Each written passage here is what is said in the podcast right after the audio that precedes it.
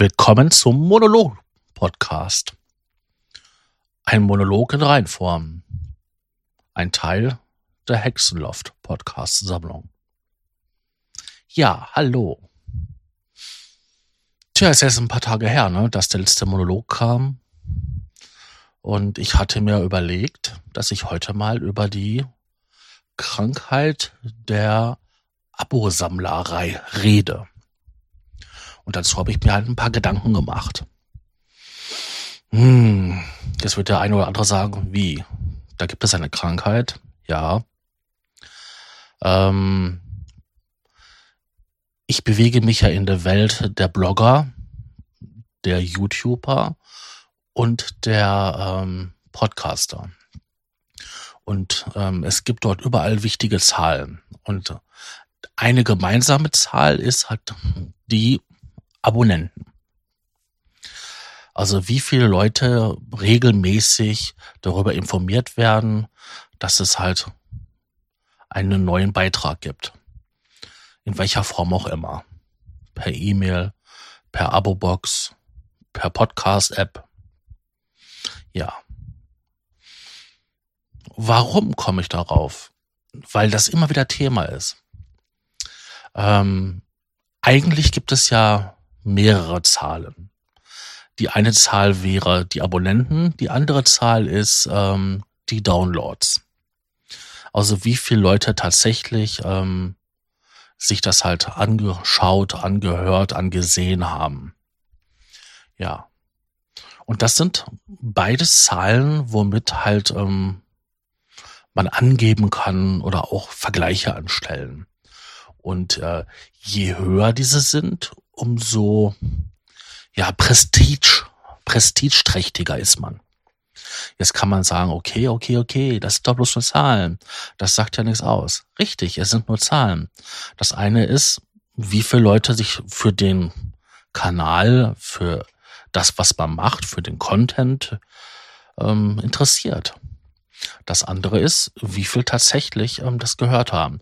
Und da gibt es bei mir große Unterschiede. Also beim Blog bin ich erstaunlicherweise, habe ich da stellenweise 500 Leute, die diese ähm, per E-Mail abonniert haben. Das muss man sich mal vorstellen. 500 Leute. Und ich habe ja zwei Blogs. Das sind 1000 Leute. Über 1000 Leute, die sich halt für das, was ich mache, interessiere. Ich denke mal, das sind bestimmt oft die gleichen. Aber wenn wir es ganz grob diese Zahlen nehmen, ist das so. Wenn ich mir aber anschaue, wie viele Leute tatsächlich auf den Seiten sind, dann sind das 20, 30 am Tag. Das ist jetzt nicht so viel. Das sind also eindeutig identifizierte Benutzer. Das Problem dabei ist halt nur, dass halt die unterschiedlichen äh, Werkzeuge unterschiedliche Zahlen erfassen. Wenn ich es ganz optimistisch haben möchte, dann nehme ich halt die ähm, ja, WordPress eigenen. Dann sind das stellenweise 2000, 3000 Leute am Tag. Wenn ich Google Analytics nehme, dann habe ich halt mal 10, mal 20 und wenn es hochkommt, 50 Leute. Und wenn ich halt ähm, Pickwick oder wie das jetzt heißt, ähm, Magneto oder ähnlich, dann sind das manchmal auch tatsächlich nur drei oder vier. Wo die Zahl wirklich liegt, das weiß ich nicht. Auf jeden Fall ist klar, dass es wesentlich weniger Leute sind, die tatsächlich sich die Post anschauen, als die, die den Blog abonniert haben. Sei es jetzt per E-Mail oder RSS-Feed. Und das ist eine wichtige Erkenntnis. Abonnenten sind nicht immer diejenigen, die halt auch das lesen, die das anschauen oder anhören, das, was man macht. Das gleiche Problem habe ich halt auf in YouTube. In YouTube sagen wir mal, da habe ich 100 Abonnenten. Von diesen 100 Abonnenten schauen regelmäßig hm, 10, 15, ähm, das, was ich mache. Tatsächlich wird sich aber ähm, manche Videos weit über 400, 500 Mal angesehen in einer Laufzeit von, ja, sagen wir mal, einem halben Jahr. Das sind aber keine Abonnenten. Das sind ähm, Leute, die das aus der Suche gefunden haben oder Verweise von anderen Videos, ne, so empfohlene Videos. Ja, und dann kommen wir jetzt mal zum Podcast. Beim Podcast ist das so, ich betreibe die Hexenlaufsammlung jetzt seit ja gut und gerne einem halben Jahr. Und da haben manche Videos, und nicht manche Videos, manche Beiträge, haben ähm, 300, manche sogar 400 so Downloads. Und ähm, da frage ich mich, hm, wenn da bloß nur elf Leute das abonniert haben, also laut ähm, den verschiedenen ähm, Verzeichnisseiten, sind das insgesamt elf Abonnenten ähm, müssen das ja andere Leute sein, die das ähm, ja so gefunden haben, das Material, und sich das halt dann darüber holen. Schaue ich in den ähm, Analytics rein von der Webseite, da wo die Dateien gelagert sind, dann habe ich regelmäßig 500, 600 Besucher. Aber effektive Downloads sind es halt nur drei, vier am Tag.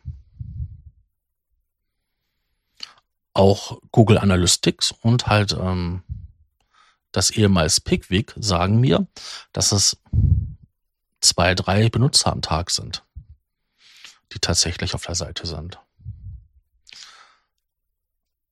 Also ist da das wieder genauso.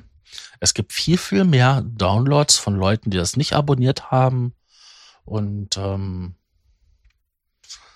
sich die Sachen anhören und dafür interessieren wie halt Leute, die das halt abonniert haben. Und jetzt kommen wir zu dem, was das im Grunde genommen eigentlich bedeutet.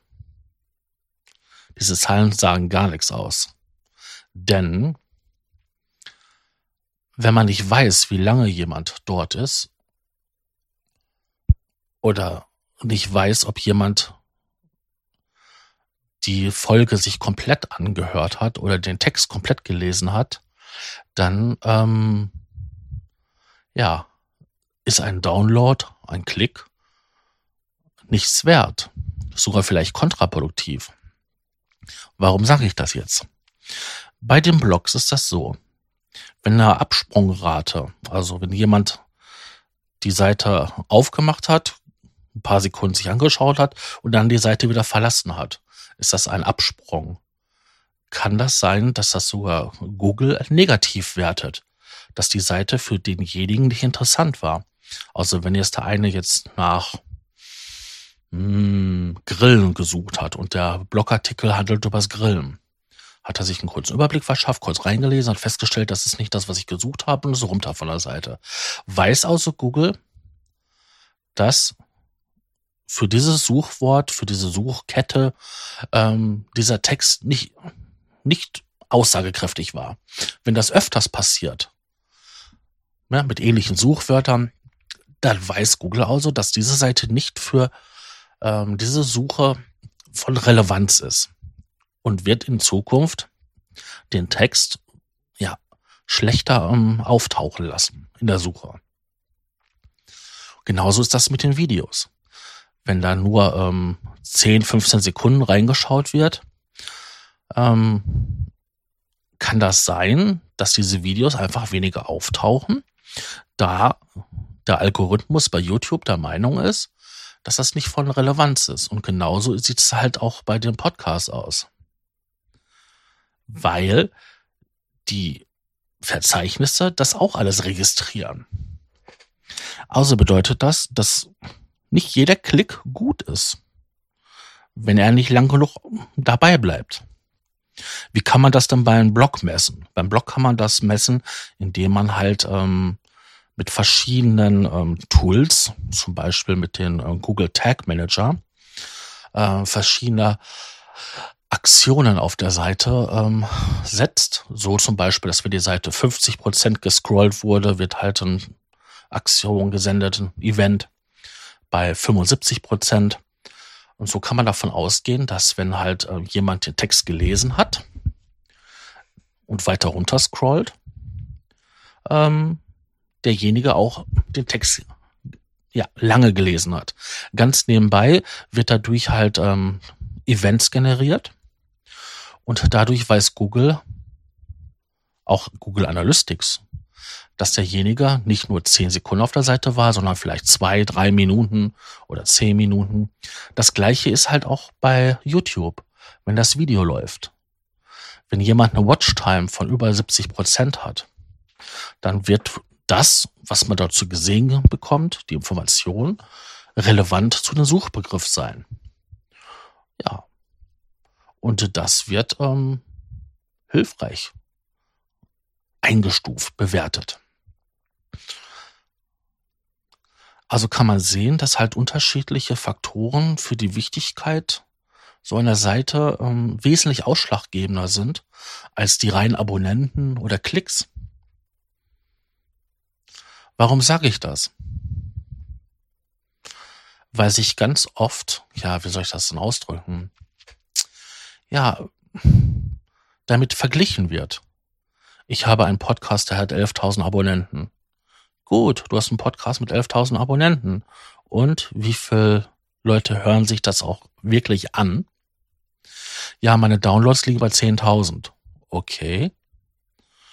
Und wie viele hören sich das dann auch wirklich an? Ja, das kann mir derjenige nicht sagen. Das kann ich aber halt bei YouTube nachvollziehen. Bei YouTube gibt es nämlich die Watchtime. Also die durchschnittlichen Wert, wann die Leute halt abspringen. Ähm, das kann nach 75 Prozent sein, das kann nach 50, das kann aber auch schon nach 5 Prozent sein des Videos. Und je schlechter das ist, umso mehr aussagekräftig ist, dass es für denjenigen interessant war. Und das Video ist dann halt weniger wert. Ja. Wir sehen also, dass diese Zahlen mehr, mehr einen Eindruck davon vermitteln, was Schein und Sein ist, als die Realität abzubilden. Denn was sind das dann schon für Zahlen, wenn man nicht nachweisen kann, ähm, wie lange jemand dran bleibt? Jetzt haben wir halt bei ähm, der Podcaster-Szene, in der wir gerade uns bewegen, äh, verschiedene Möglichkeiten, verschiedene Statistiken, die uns halt iTunes bieten, wo wir das halt nachvollziehen können. Das Problem dabei ist, es muss halt eine gewisse Datenmenge erstmal vorhanden sein, damit halt iTunes uns halt das anzeigt. Und da sind dann von den Klicks, die man normalerweise so generiert hat, ganz schnell die Werte ganz weit unten, wenn das, was man macht, für die Leute nicht interessant ist. Solange man nur Abonnenten und Downloadzahlen hat, sind diese Zahlen nicht wert, wenn man nicht weiß, wie lange die ja, Hörerbindung, Zuschauerbindung, Leserbindung ist. Was nützt das, wenn eine Seite oft geklickt wird, aber sich für den Inhalt keiner interessiert. Das könnte ich dann ja auch mit Bots machen und dann die Sachen halt, ähm, ja, virtuell wichtiger machen, wie sie sind. Das wird bei der, bei dem Blog funktionieren. Das würde beim Podcast funktionieren. Solange alles zu Hause auf seinen eigenen Speicher gehostet ist. Wenn dies aber halt wie im Falle von Google oder YouTube, besser gesagt, bei deren ist, wird das auffallen. Und ähm, das wird dann dort halt mit, ähm, ja, im schlimmsten Fall mit der Sperrung des Kanals bestraft. Weil das eine Verfälschung des Marktwertes darstellt. Hm. Also sehen wir, dass diese reinen Zahlen in keinster Weise irgendwie eine Aussage, Aussage darüber treffen, wie wichtig oder erfolgreich ein Format ist. Was nützt mir das, wenn ein Format 10.000 Abonnenten hat und sagen wir mal 15.000 Klicks und die richtigen Analysezahlen, die richtigen Statistiken, so wie sie halt ähm, iTunes vergeben. Das ist leider nur dann für den Content, der über iTunes bezogen wird. Ähm, sagen aus, dass halt hm, nach zwei Minuten die Leute weggehen und das beenden, dann weiß ich, da habe ich irgendwas falsch gemacht. Leider sind die meisten Plugins oder die meisten ja Verteilersoftwaren für die eigene Internetseite, die WordPress-Plugins, selbst das Podlove-Plugin nicht in der Lage, ähm, ja, tatsächliche Aussage darüber zu machen, wie lange diese gedownloadete Datei im Endeffekt dann angehört wird. Warum ist das so schwierig? Ja, weil es zwei Möglichkeiten gibt. Entweder streame ich das. Ähm, da wäre das relativ einfach zu erfassen, weil solange wieder Download läuft, ähm, hört sich derjenige das ja auch an. Oder ich lade die Datei in einen Rutsch runter und dann ähm, kann ich nicht mehr sagen, ob sich die Datei angehört wird oder halt nach, ne, nach zwei Wochen einfach nur gelöscht wird. Also sind solche, solche Reinwerte wie ich habe so und so viele Klicks und so und so viele Abonnenten oder so und so viele Downloads nicht dafür da, um halt sich mit anderen zu vergleichen. Weil es sind schöne Zahlen auf den ersten Blick, aber wenn man darüber nachgedacht hat, was diese Zahlen bedeuten, wird man feststellen, dass die keine Wichtigkeit, keine Relevanz besitzen. Ich kann auch nur, wenn ich jetzt bei, wenn ich jetzt bei YouTube bin, kann ich ja auch nur schauen. Das Video wurde jetzt 100.000 Mal runtergeladen und derjenige hat ähm, 500.000 Abonnenten. Dann weiß ich, dass sich jeder fünfte von seinen Abonnenten im Optimalfall dafür interessiert hat. Das kann ich aber nur von außen beurteilen. Der Kanalinhaber kann ja in den Analytics-Zahlen dort genauer nachschauen und kann sehen, so und so viel Prozent sind von meinen Abonnenten da, so und so viele sind von außerhalb gekommen. Er kann sogar nachschauen, von wo außerhalb. Aus, aus, aus der Google-Suche, aus Querverweisen von anderen Seiten, aus Verweisen aus, von anderen Videos. Und so kann derjenige zwar für sich selber erschließen, wie gut, wie wichtig äh, das Video ist, aber für jemand von, von außerhalb kann er es nicht beurteilen. Er hat halt nur diese Zahlen. Und wenn man so auf YouTube-Treffen geht, und ich meine jetzt mehr diese Treffen, wo es halt ähm, darum geht, ähm, jetzt nicht hier so Fan-Treffen oder so, sondern halt wirklich so Treffen für Creator. Und da gefragt wird, sag mal, wie viele Abonnenten hast du und wie oft werden deine Videos so geklickt? Ja, dann haben wir das gleiche Problem wieder. Man kann nur diese Zahlen, die jeder sehen kann, dort benennen und vergleichen. Und dort ist mir auch schon mal passiert, ähm, ja, mit dir brauche ich mich gar nicht unterhalten, du hast ja zu wenig ähm, Abonnenten oder zu wenig Aufrufe, zu wenig Klicks. Und das gleiche ist mir auch schon passiert in, in der Blogger-Szene. Gut, wenn ich da die optimistischen Zahlen nehme, dann ist das alles ganz ordentlich. Das sind ja auch die Zahlen, wo, da wo ich ehrlich bin, die ich nach außen transportiere. Die für jeden sichtbar sind, die Statistiken. Ähm, die wahren Statistiken, die mir halt ähm, ja, ehemals Piwik und ähm, Google Analytics liefern, die transportiere ich nicht nach außen, weil die Zahlen sind wesentlich geringer. Und selbst da erwische ich mich ja, wo ich halt auch nach außen hin halt ähm, mich mit diesen Zahlen versuche zu ja, präsentieren und zu brüsten. Und selbst da fallen auch erfahrene Marketingleute drauf rein, weil sie einfach selber nicht durchschauen, wie aussagelos diese Zahlen sind. Weil wenn ich diese Zahlen nicht bereinigt habe, diese reinen Aufrufzahlen der Seite, selbst das sind ja auch die Zahlen, die ich mir halt aus den ähm, Logfiles auf, von den Webservern ziehen kann. Selbst das selbst dort sind diese verfälschten Aufrufe da, weil es gibt ja jede Menge Suchmaschinen, die regelmäßig vorbeikommen. Es gibt andere Indexierungsseiten, die vorbeikommen. Da sind so viel Bots bei und so viel automatisch generierte Aufrufe, ähm, dass das gar keine wirklichen Klicks sind, weil es ja keine Menschen sind. Und eigentlich sollten ja nur die Aufrufe interessant sein oder relevant sein, die von Menschen gemacht sind. Und von am besten Fall von Menschen, die sich halt die ganze Zeit mit denen, was sie halt angeklickt haben, beschäftigen. Tja, das waren jetzt so meine kleinen Gedanken dazu. Zu der Wichtigkeit von so, ja, bloßen, schlöden Zahlen. Ich hoffe, ich konnte da ein bisschen ähm, euch informieren und vielleicht auch ein paar Denkanstöße geben. Und ähm,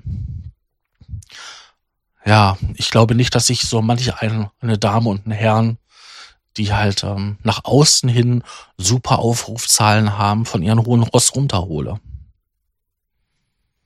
Denn was haben wir jetzt gerade gelernt? Aufrufe sind nicht alles.